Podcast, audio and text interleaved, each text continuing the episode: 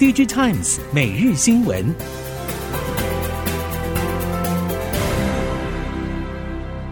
听众朋友们好，欢迎收听 DigiTimes 每日新闻，我是汪方月，现在为您提供今天的科技产业新闻重点。首先带您关心。沸腾多时的美国抓漏禁令终于告一段落。半导体业者初步观察，虽然表面多方受创，但实际上冲击力道没那么强。中国业者和 NVIDIA 以及伺服器产业链早有准备之外，对台积电影响也相当轻微，并不至于重创第四季与明年业绩表现。且预估台积电明年七奈米以下代工报价将强势再涨百分之三到百分之六，十六奈米以上则维持稳健。除了部分规模较大订单或大客户有销售者折让之外，大致上暂时没有明显调整计划。随着多家大客户投片力道增强，台积电明年营运可望恢复成长。NVIDIA 执行长黄仁勋十八号在鸿海科技日中与鸿海集团董事长刘扬伟进行对谈，提到双方合作将从创建基于 NVIDIA 平台的人工智慧工厂开始，而在推广过程中，鸿海将扮演协助建制推动的角色。人工智慧工厂是一种 NVIDIA GPU 运算基础设施，专门处理、精炼、将大量资料转化为有价值的 AI 模型，将为包括自驾车等不同应用场域提供充分的运算力。由于鸿海与 NVIDIA 间有长期合作关系，鸿海从 GPU 模组、伺服器、储存到系统阶段都拥有研发、生产与制造的能力，再加上全球产线布局，可以成为 NVIDIA 在全球推广人工智慧工厂时的最佳助力。受到拜登政府升级书中晶片出口管制影响，中国 AI 产业链呈现几家欢乐几家愁的景象，分别在 NVIDIA 相关供应链、网络大厂与云端服务业者、AI 晶片开发业者等各层面发酵。中媒指出，包括百度、字节、腾讯、阿里等中国网络巨擘，从今年初起积极向 NVIDIA 拉货。字节跳动传出已经储备上万片 NVIDIA 高阶加速卡，来支持旗下各种生成式 AI 应用。尽管具体囤货数量不明，但根据中媒第一财经报道，多家厂商回应已经提前接货禁令消息，包括腾讯和百度等业者也表示目前囤货充足。今年电视整机市场需求低迷，但面板厂力主涨价，品牌厂提前拉货营运。但第三季 LCD 电视面板需求旺季不旺，预期第四季面板出货将进一步萎缩。加上 IT 需求也不佳，面板厂已经在严格控制产能利用率，连带影响到上游面板零组件业者对第四季的看法。不过整体来看，多数面板零组件业者下半年营运表现还是优于上半年。PC 品牌厂对景气回温越来越有感。宏基董事长陈俊盛指出，通路库存回到六到八周的健康水位，也持续看到季节性需求出现。陈俊盛认为，宏基已经通过压力测试，但还是需要慎防黑天鹅窜出。提高企业韧性是重点。至于近期供应链传出，宏基打算扩大导入白牌代工模式，陈俊盛指出，针对供应商有不同要求与选择，会有不同方式同步进行。宏基不是苹果，无法用单一产品卖全部市场，因此要确保供应链弹性来符合市场需求。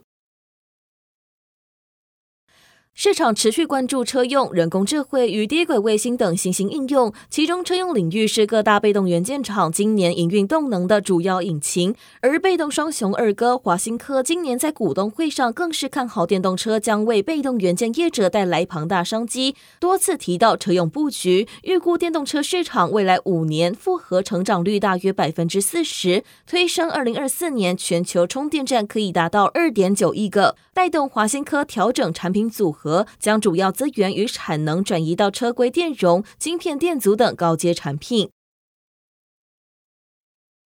美系电信大厂世纪互联宣布推出第一款自家设计的家用 WiFi 七联网装置，并确定会采用联发科的 WiFi 七主晶片以及达发的平台。不只代表联发科网通晶片产品已经成功在美国市场立足，也证明联发科和达发在无线和有线联网技术的集团合作模式确实能够提高整体竞争力，帮助联发科集团在欧美市场取得突破。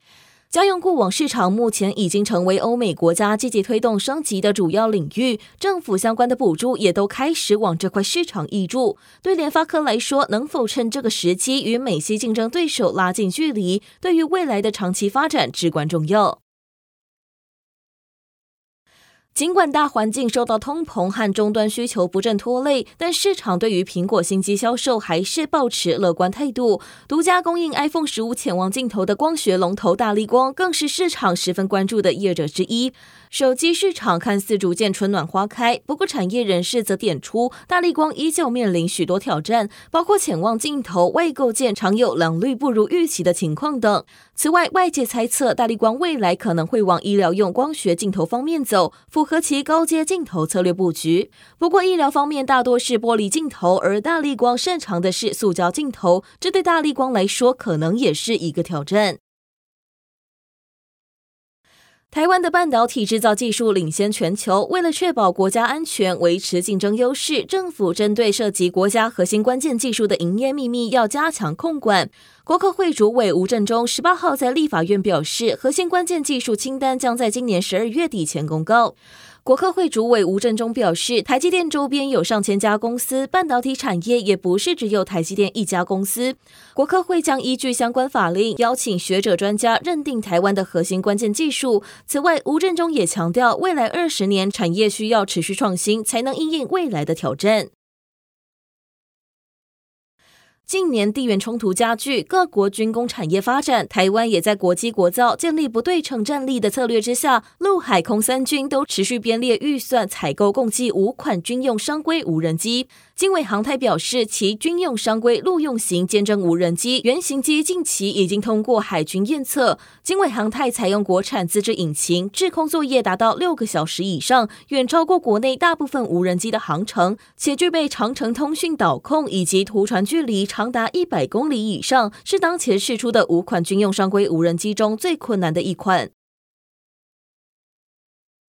华为和腾讯总部的所在地中国深圳，正在逐渐成为中国半导体核心据点。随着 IC 设计与封装等重要性提升，深圳市政府正在实施深圳市培育发展半导体与集体电路产业群聚行动计划，目标二零二五年半导体产业营收突破人民币两千五百亿元，并打造三家以上年营收超过人民币一百亿元、多家年营收超过人民币十亿元的 IC 设计业者。积极培育 IC 设计和封装领域，也让深圳半导体产业链更加完善。南韩业界指出，随着当地半导体业者汇聚在深圳，竞争力将有望大幅提升。三星电子和 SK 海力士等韩厂需要密切关注。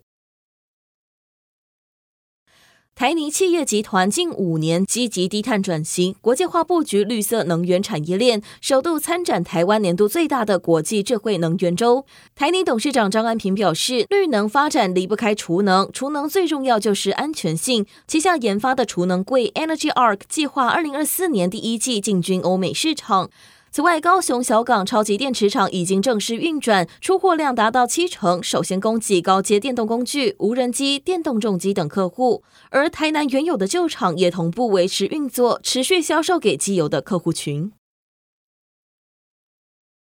在台湾耕耘绿电以发、储、售、充四路并进模式发展的宏德能源董事长谢元一和总经理周世昌十八号表示，接着也开始着眼国际市场。第四季日本光储开发案将有明确成效，并同步洽谈澳洲市场。另外，降低通膨法案对于建制再生能源发电和储能等都有丰厚补贴。宏德也在评估切入的商业模式。整体来看，明年宏德营收中大约有一到两成来自海外市场。以上新闻由《DigiTimes 电子时报》提供，翁方月编辑播报。谢谢您的收听。